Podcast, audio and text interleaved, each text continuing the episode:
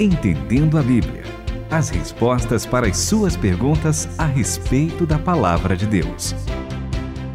Este é o centésimo programa Entendendo a Bíblia desta nova temporada comigo, Itamir e Renata, e o octocentésimo Entendendo a Bíblia de todos os tempos, porque nós tivemos 700 antes, uma parte comigo, Israel e Itamir, e outra parte com o Israel e Itamir.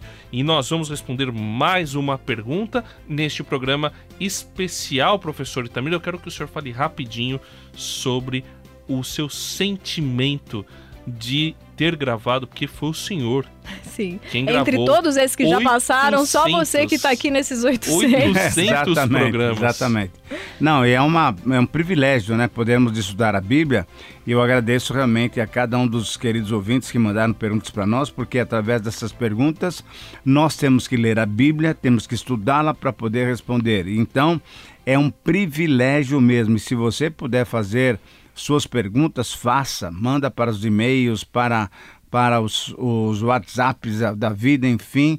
Para nós é um grande privilégio poder conversar com você a respeito da palavra de Deus. Como, por exemplo, hoje tem uma pergunta muito interessante com base no livro de Apocalipse. No programa passado, nós falamos alguma coisa sobre o livro de Gênesis. E agora vamos falar sobre Apocalipse. Que legal, Quer dizer, né? Primeiro é muito e legal. Último. Primeiro e último livro. É, então, a Bíblia está sendo ah, entendida e por isso esse programa chama Entendendo a Bíblia. E, gente, só mudaram as formas de os ouvintes perguntarem, né? Porque você falou pelos WhatsApps da vida. Antes eles te mandavam pelo Orkut. É. Vamos ver quando a gente chegar Uma em carta, mil, mil e duzentos né? programas, em que forma que vocês vão mandar. Mas vocês vão continuar mandando pra e gente. Alguém pode se perguntar, né? Ah, cadê os outros 700 programas Isso, que foram isso. feitos antes? Tem no site da Rádio Transmundial, mas nós em breve, não vou dizer quando, mas em breve podemos disponibilizar nas plataformas digitais. Então, você tem um pouco de paciência enquanto você vai ouvindo este Entendendo a Bíblia aqui Dessa conosco. nova versão para pegar a outra versão. Hoje quem fez a pergunta foi a Elma. Ela já esteve outras vezes aqui. Muito obrigada. Então você faz parte aí dessa comemoração, viu? E ela trouxe uma pergunta num dos livros que o Itamir mais gosta, não é mesmo? Exato, Apocalipse capítulo 3, versículos 15 e 16. Mas qual é a pergunta dela? Ela primeiro cita o texto: Conheço as tuas obras, que nem és frio nem quente. Vomitar-te-ei da minha boca. Aí ela complementa: Penso que a água morna nem refresca e nem aquece. A superficialidade do relacionamento com Deus se enquadra nesse texto?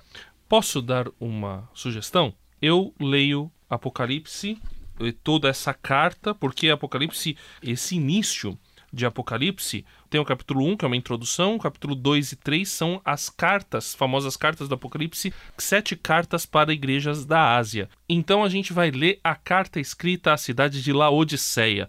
Escreve ao anjo da igreja em Laodiceia. Estas coisas diz o Amém, a testemunha fiel e verdadeira, o princípio da criação de Deus. Conheço tuas obras, sei que não és frio nem quente, antes fosse frio ou quente. Assim, porque és morno e não és quente nem frio, estou a ponto de vomitar-te da minha boca. Porque tu dizes: Sou rico, tenho prosperado e nada me falta, mas não sabes que és infeliz, miserável, pobre, cego e nu. Eu te aconselho que compres de mim ouro refinado no fogo, para que te enriqueças, roupas brancas, para que te cubras e a vergonha da tua nudez não seja mostrada, e colírio, para que o apliques sobre teus olhos e enxergues. Eu repreendo e castigo a todos quanto amo. Sê, pois, zeloso e arrepende-te. Estou à porta e bato. Se alguém ouvir a minha voz e abrir a porta, entrarei em sua casa e cearei com ele e ele comigo. Ao vencedor, eu lhe concederei que se assente comigo no meu trono, assim como eu venci e me assentei com meu Pai no seu trono. Quem tem ouvidos, ouça o que o Espírito diz às igrejas. Esse texto é um texto muito interessante porque ele trata da sétima carta para a sétima igreja que o Senhor Jesus manda então essas referências, dizendo então da sua aceitação e da sua reprovação.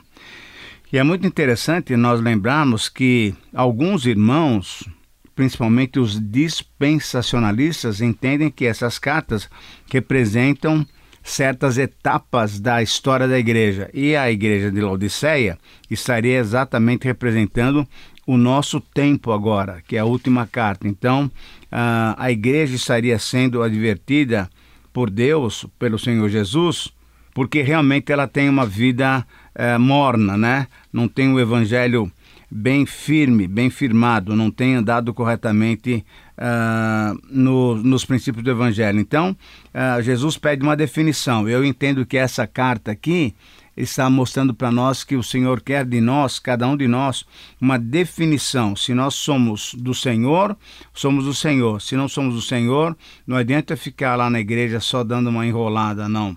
Não, na verdade é o seguinte: ou você é do Senhor ou você não é do Senhor. E por isso mesmo, nesse versículo, nessa carta, tem aquele versículo que todo mundo conhece muito bem e é aplicado, me perdoem quem aplica dessa maneira, erroneamente a uma conversão, a uma chamada para alguém vir para Jesus.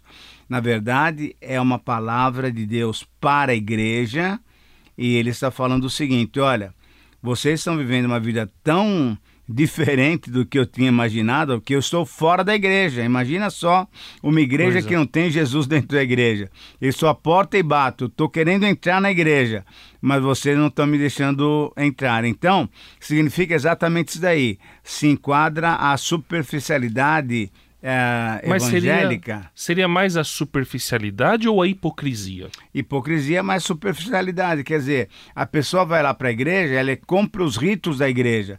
Então, o que, que é um bom rito? É ser batizado, é dar o dízimo, é trazer a vista da escola dominical para estudar a Bíblia, para dizer que está estudando a Bíblia, é levar a Bíblia para a igreja, quer dizer, é todo domingo às 9 horas ou o horário do culto, está lá direitinho mas isso não quer dizer que a vida dele foi afetada, está sendo afetada pela palavra de Deus. Então, é uma vida superficial, é uma vida hipócrita.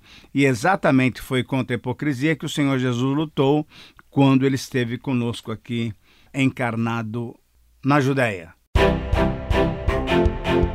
Continue conosco, entendendo a Bíblia.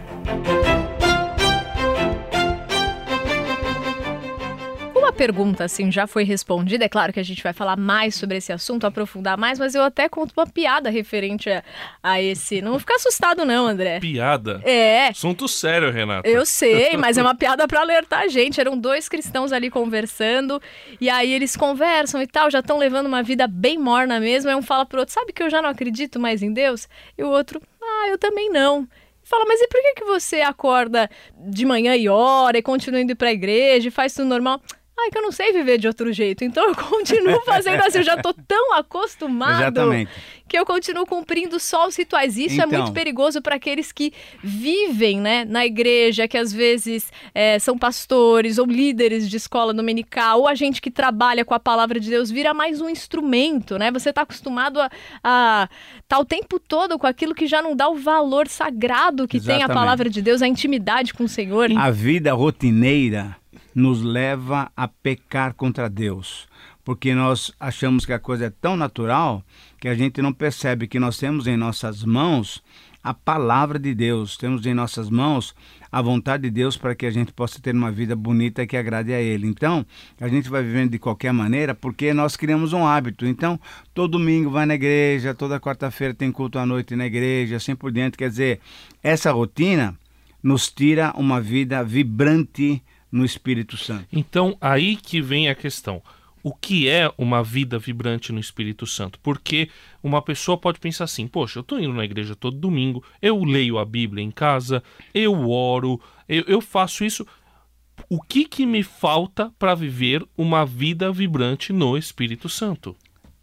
Para mim, a resposta está em João 4, 24. Deus procura, Deus procura, e se ele procura, porque não está achando fácil, não.